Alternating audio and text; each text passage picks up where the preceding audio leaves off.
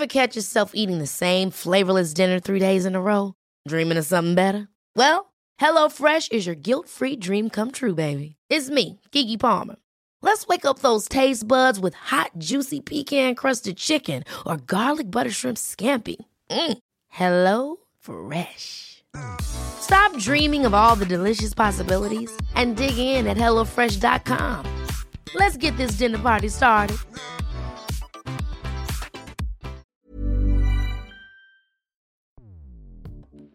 Escuchas. Escuchas.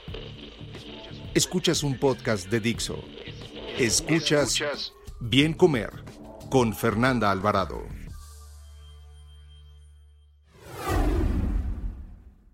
todos mis colegas dicen, porque la dieta mediterránea es la mejor que hay. Yo no puedo ir a hablarle de dieta mediterránea a una persona que vive a 2.000 metros de altura sobre una montaña. Es una falta de respeto, porque tienen su dieta, su cultura.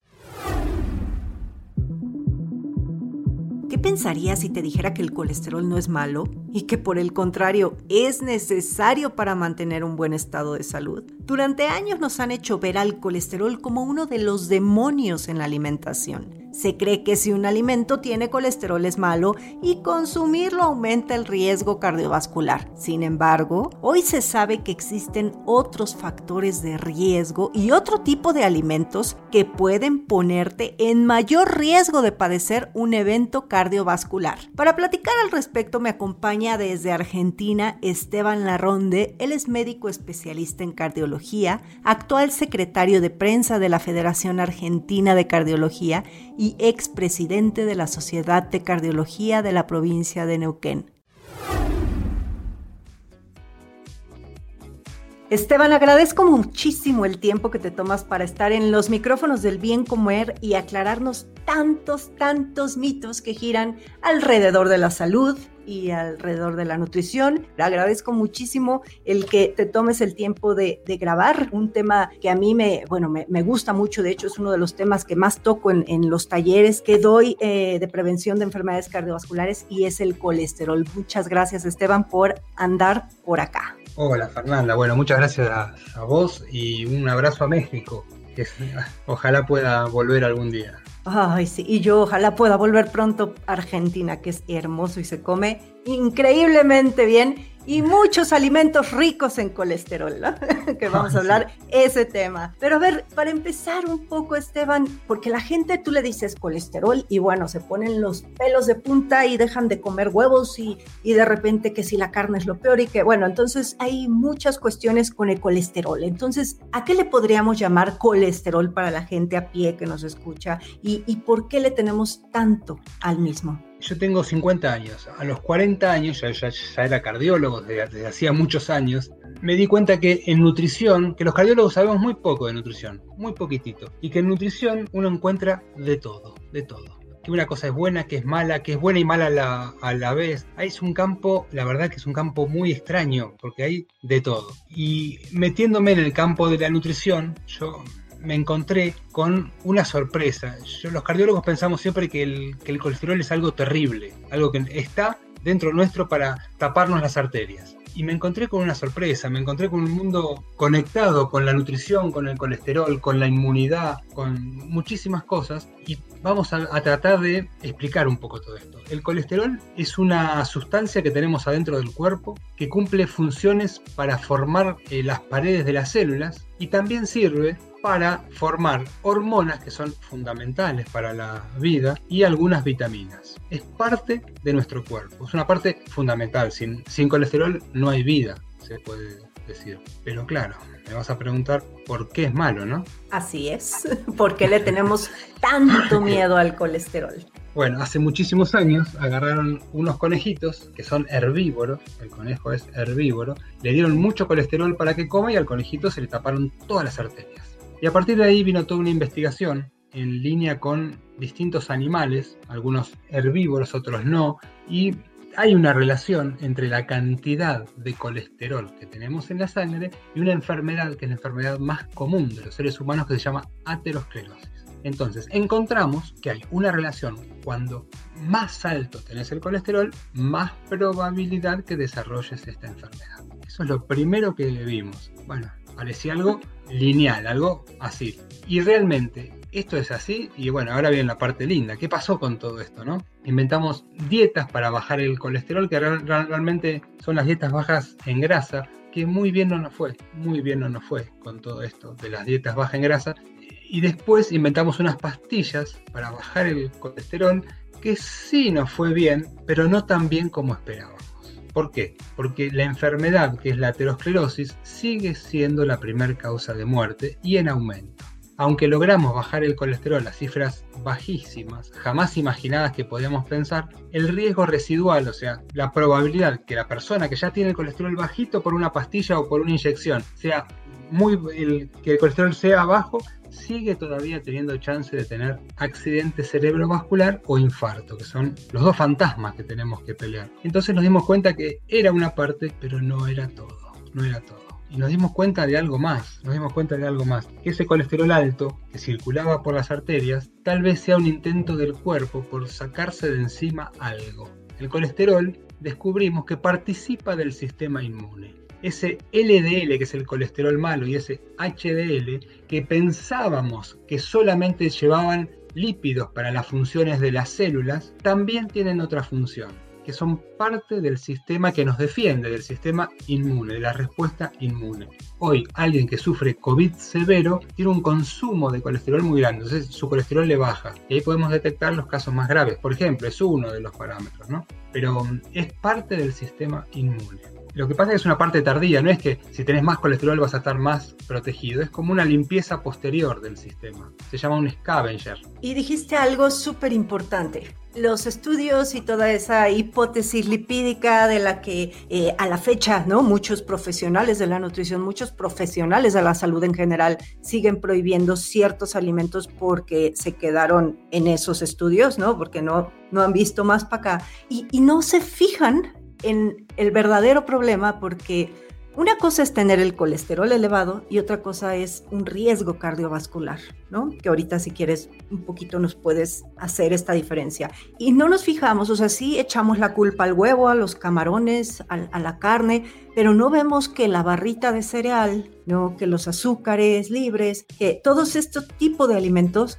en realidad pues son en donde deberíamos de poner más el foco, más allá que en el huevo o en la mantequilla, ¿no? ¿Qué opinas de esta parte y de la diferencia entre tener colesterol elevado y tener riesgo cardiovascular, que son cosas distintas? Claro, es interesante. Nosotros los cardiólogos usamos factores de riesgo. Son cosas que si uno las tiene, tiene más probabilidad de enfermar. Una es el colesterol, otra es la diabetes, por ejemplo, otra es la obesidad, eh, otra es la hipertensión todas estas cosas, yo cuando le doy, cuando conversamos con otros cardiólogos, acá los vuelvo locos porque tenemos dos formas, dos formas de tener colesterol alto. Principalmente dos formas. Una es cuando nacemos con un gen defectuoso. Hay un daño, un gen que no está funcionando. O hay una hormona como la tiroides que está funcionando mal. Tenemos una tiroiditis, inflamación de la glándula, no funciona y tenemos una hormona. Hay un daño. Esas dos circunstancias, por ejemplo, ¿no? puse dos ejemplos. Hay más, hay enfermedad renal, bueno, pero principalmente es un gen defectuoso que se llama dislipemia heredofamiliar o eh, la tiroide, que son las más comunes. Con esas dos causas,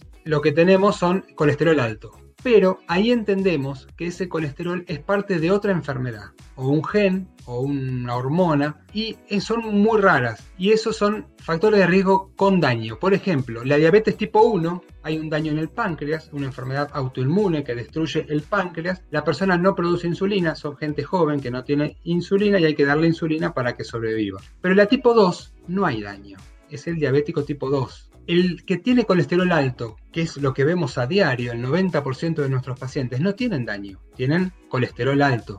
El diabético tipo 2 tampoco tiene daño. En hipertensión pasa exactamente lo mismo. Tenemos el hipertenso por causa secundaria, porque nació con una arteria cerrada, se le tapó una arteria del riñón, son el 3% y la gran masa de hipertensos de nuestros pacientes no tienen daño. Se llama hipertensión esencial. Entonces tenemos factores de riesgo sin daño sí con modificación de variables, cambian muchas, muchas sustancias dentro de nuestro cuerpo, suben, bajan. Eso está tratando de compensar algo. Ese colesterol alto, esa insulino resistencia de la diabetes tipo 2, esa hipertensión, generalmente tienen que ver con una inflamación crónica de bajo grado activada de base. Y eso tiene que ver con lo que me decías vos, con los malos hábitos que tenemos principalmente con alimentación o con actividad física, con ritmos circadianos, tiene que ver con los malos hábitos. Se nos activa un mecanismo defensivo que es la inflamación crónica y esto tiene que ver porque generamos unas sustancias que son unos, unos señalizadores internos que se llaman radicales libres, que es por comer muchas cosas tenemos más radicales libres y ahí empieza el problema, ahí empieza el baile, ¿no? Con todos los factores de riesgo juntos, porque nuestros pacientes tienen hipertensión, obesidad, diabetes, tienen todo junto, no es que les tocó de casualidad todas enfermedades distintas y todas cosas juntas. Es lo mismo, es la inflamación crónica de bajo grado que está activada en estos pacientes unos malos hábitos. Siempre, eh, bueno, yo hago como la, analogía de que una persona con dislipidemias, es decir, con niveles anormales de, lípidos en sangre, llámese triglicéridos, colesterol, más se le viene por alguna causa una diabetes tipo 2, entonces son como las amiguitas, ¿no? Yo digo acá en México usamos mucho el comadre, son las comadres y seguramente va a venir la otra comadre que es la hipertensión, ¿no? Porque una, digamos que, que va a llevar a la otra, pero hablaste de algo muy interesante que son los factores de riesgo. Y hablaste de factores como la hipercolesterolemia familiar, que es un factor de riesgo pues no modificable porque uno no pues nace ya con esa condición, pero hay factores de riesgo que sí son modificables, ¿no? Y que, que esos son, ¿tú crees que todos estos factores de riesgo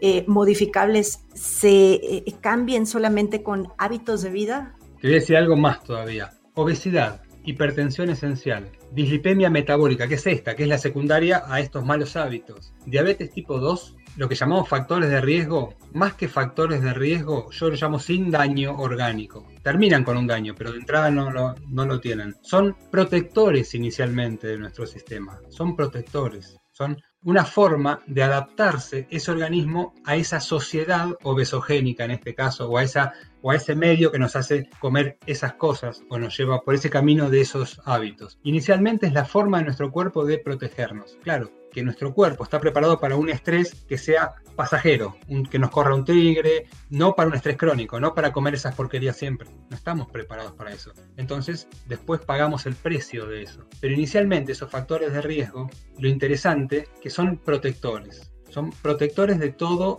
esto que se, nos viene. Y lo más interesante de clasificar así los factores de riesgo, en la dislipemia heredo familiar, donde hay un gen alterado, el problema está en el paciente en mi organismo. En los otros factores donde no hay daño, diabetes tipo 2, hipertensión esencial, el problema no está en el organismo, está en el medio, está en el medio obesogénico, en la sociedad. Es fundamental entender que lo que está enfermo no es ese paciente, sino la sociedad que lo lleva a enfermar. Tenemos que cambiar cuestiones sociales, ¿no? Porque muchas veces uno come lo que puede. En mi país no está fácil la cosa mucha gente come lo que puede, comida barata, comida industrializada, comida de diseño, y esa comida terminan sin quererlo con síndrome metabólico. Ya, pero fíjate que justo discutía hace un par de días esto con mi esposo y me decía, entiendo, pero las decisiones son personales. Eh, mm. porque hablaba, discutíamos un tema ahí de, justamente el ambiente esogénico y de estas tiendas de, eh, de conveniencia como los Super 7, Oxos, demás que hay en México y, que son tiendas donde pues venden puro ultraprocesado y que se han popularizado porque pues aquí la economía tampoco es muy buena porque cada vez eh, la urbanización y los cambios sociales y demás pues nos ha llevado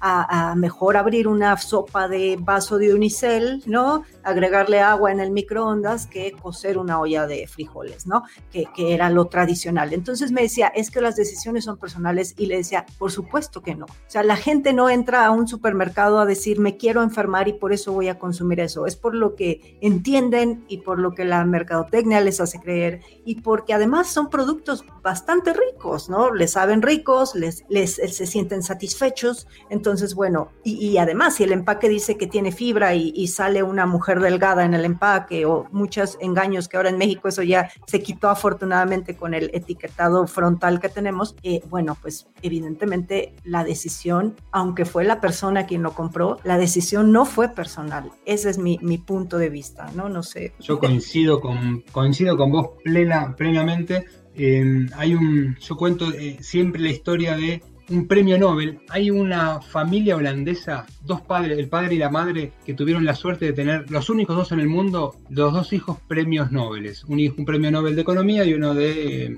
Medicina, ¿no? me acuerdo a qué, a qué le dieron. Son, es la familia Timbergen. Nico Timbergen, que era un zoólogo, ganó un premio Nobel por describir esto justamente, lo que se llama estímulo supernormal. Estímulo supernormal, en este momento, en Australia, hay un escarabajo, que es el escarabajo joya, que está en peligro de extinción, porque los machos intentan copular con botellas de cerveza tiradas en la playa, que piensan que son super hembras. Es un escarabajo marrón, grande, parecido del color a una botella de cerveza, y los machos creen que esas botellas de cerveza son super hembras y se están extinguiendo. No copulan con las hembras y tratan de copular con las botellas de cerveza. Esa sensación, ese estímulo súper normal que es la botella de cerveza, eso nos pasa con todo. Pasa en los casinos, donde te cierran los casinos, te ponen luces, música, ambiente para que gastes plata es el estímulo súper normal para lo lúdico, que lo lúdico es fundamental para el, para el hombre. Los likes en las redes sociales son un estímulo súper normal para la sociabilización. La pornografía para el sexo es un estímulo súper normal. Todo eso son cosas que venden, cosas que las usamos para vender. Y la comida ultraprocesada para la comida real.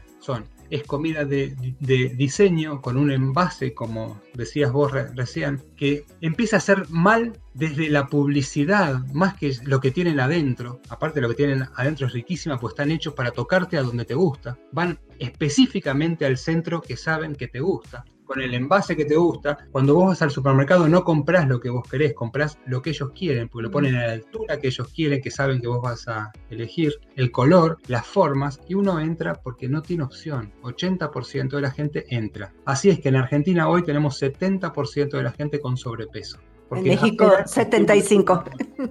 Sí, porque están apelando a, nuestros, a nuestro cerebro más primitivo, porque la razón no puede contra eso, porque la razón es un cerebro mucho más nuevo, y ese cerebro nos manda, nos domina, y ellos lo saben, y lo usan con el marketing, lo usan a diario. Ya, y seguramente eh, los escuchas van a decir, ¿y por qué se brincaron de hablar de colesterol a ultraprocesados? Pues porque va muy de la mano este riesgo cardiovascular al final del día, empezamos a, satanizar estos alimentos ricos en colesterol eh, y, empezamos a consumir más todos los productos light, esta moda de libre de grasa, libre de azúcar, ¿no? Y sin embargo, como lo comenzaste diciendo, pues no bajó la prevalencia, por el contrario, aumentó y mucho se debe no a los alimentos ricos en colesterol, sino a los que estamos hablando, ¿no? ¿Tú crees que es necesario evitar todos estos alimentos que son muy, muy ricos en colesterol en una dieta saludable? Eh, no, no, no. Yo pienso que lo que tenemos que comer es comida para seres humanos, comida de abuela, que principalmente es eh, la comida de, nuestra historia. La comida tiene que tener historia. Una bolsa de papas fritas no tiene historia, no la hizo ninguna abuela, no la hacía tu bisabuela. La comida tiene que tener historia, tenemos que volver a eso. Si uno va a comer afuera y come eh, una comida típica mexicana, es comida con, con historia. La preparan unas manos, seleccionan los materiales, pero no los ultraprocesados tenemos que volver a la comida con historia. Y sí tiene que mucho que ver con el colesterol, porque nuestra presión, nuestro colesterol, nuestra insulina, nuestra, nuestras células grasas reaccionan a lo que comemos. Reaccionan directamente con eso. Entonces, no prohibir alimentos ricos en colesterol como los lácteos, eh, la mantequilla, la carne. No, yo se los prohíbo, por ejemplo, a los pacientes que ya tienen problemas eh, genéticos con el colesterol y a los que no me hacen caso con las dietas y siguen comiendo porquerías, porque ahí estamos todavía empeorando más aún todo. Una persona que come eh, comida real, sobre todo de su zona, ahora después vamos a dar algunos consejitos de cómo reconocerla, no, no, no hay que, no hay que prohibirla. Y en relación a las grasas saturadas, ¿cuál es tu opinión? ¿Alimentos con grasas saturadas? A mí, si, si me das a elegir cuál es la mejor dieta para el ser humano, yo creo que es una dieta basada en plantas.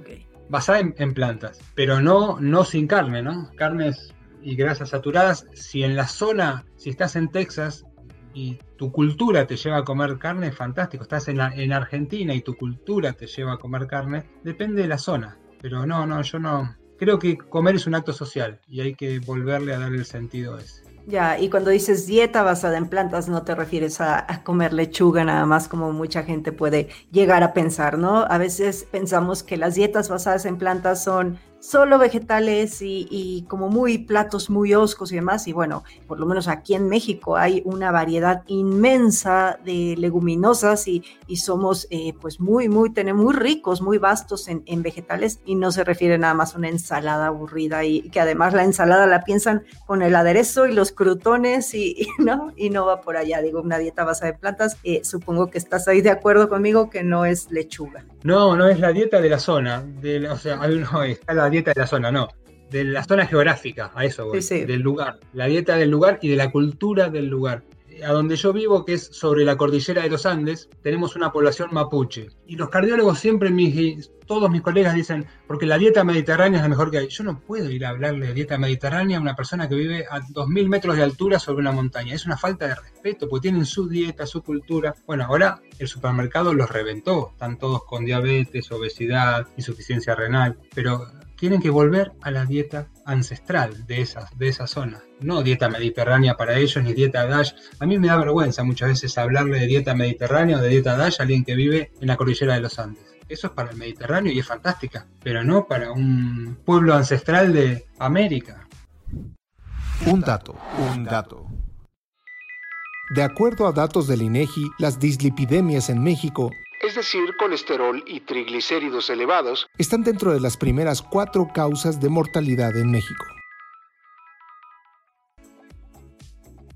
Esteban, este tema da para muchos minutos más, minutos que digo, horas, pero bueno, ¿con qué te gustaría que se quede la audiencia? Bueno, vamos a dar los consejos que más me importan es, primero, que coman comida real. La comida real en general no tiene envase, no tiene código de barras, no tiene información eh, nutricional, es carne, verdura, lo que crece en tu zona, comida que crece en los 500 kilómetros donde, donde uno vive, respetando la, estacionalidad de las comidas, es muy importante. Si crece en ese, en, ese momento, se come. Otra cosa importante, uno tiene que imaginar que trae a su tatarabuela y le muestra eso. Ella lo reconoce como si fuera comida, si lo reconoce, se come. Si no lo reconoce, no lo comas. No es comida. La comida tiene historia, como dijimos hoy. Tiene, tiene una historia, tiene un significado social y hay, que, y hay que respetar eso. Entonces, comida real siempre. ¿Cuándo comemos? De día. Los seres humanos somos diurnos. Tenemos que comer de día.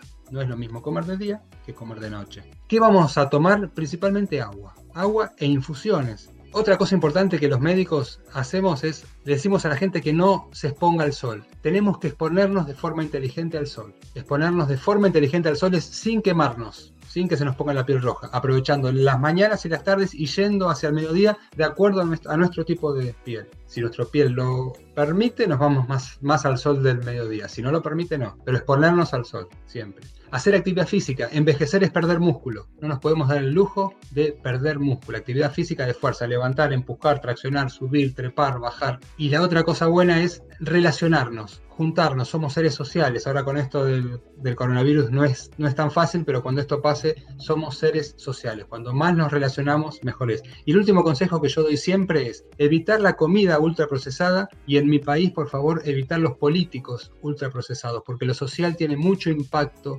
mucho impacto en nuestra salud. Lo social me refiero a eh, la pobreza, la discriminación, bueno, la desigualdad. Todas esas cosas tienen un profundo impacto en nuestra salud. Tenemos que evitar los políticos ultraprocesados. Y en, y en mi país, por todos lados, están todos procesados por la justicia. Así que tenemos bastantes problemas. Esteban, pues buenísimos esos consejos, sobre todo ese último, que no solamente seguramente es para la Argentina, sino para muchas, muchas otras naciones. En México costó mucho, mucho trabajo tener el etiquetado que hoy tenemos y afortunadamente... Lo felicito, ¿eh? Lo felicito. aunque para muchos no sabes cómo se jalan los pelos, incluso nutriólogos que no puedo entender por qué no les gusta ese etiquetado, si es la manera más sencilla de elegir sobre distintos productos, pero bueno, son otros temas que creo que a ti también te apasionan. hoy lo tenemos trabado en la Cámara de Diputados y está trabado ahí y no se sabe por qué. Esperemos que salga, pero bueno, ahí hay muchas presiones.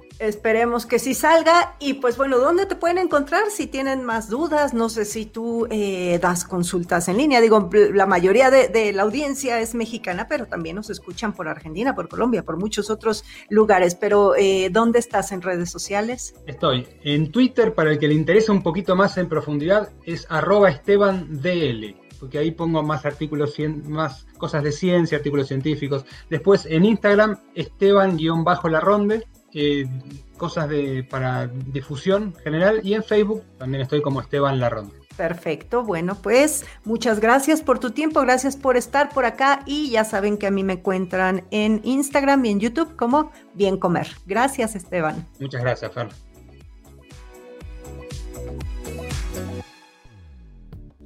Dixo presentó Bien Comer con Fernanda Alvarado. La producción de este podcast corrió a cargo de Verónica Hernández. Coordinación de producción, Verónica Hernández. Dirección General, Dani Sadia. Las opiniones expresadas en este programa no pretenden sustituir en ningún caso la asesoría especializada de un profesional. Tanto las conductoras como Dixo quedan exentos de responsabilidad por la manera en que utilizan la información aquí proporcionada. Todas las opiniones son a título personal. Planning for your next trip? Elevate your travel style with Quince. Quince has all the jet-setting essentials you'll want for your next getaway, like European linen premium luggage options, buttery soft Italian leather bags, and so much more. And it's all priced at 50 to 80% less than similar brands. Plus, Quince only works with factories that use safe and ethical manufacturing practices. Pack your bags with high-quality essentials you'll be wearing for vacations to come with Quince. Go to quince.com slash trip for free shipping and 365-day returns.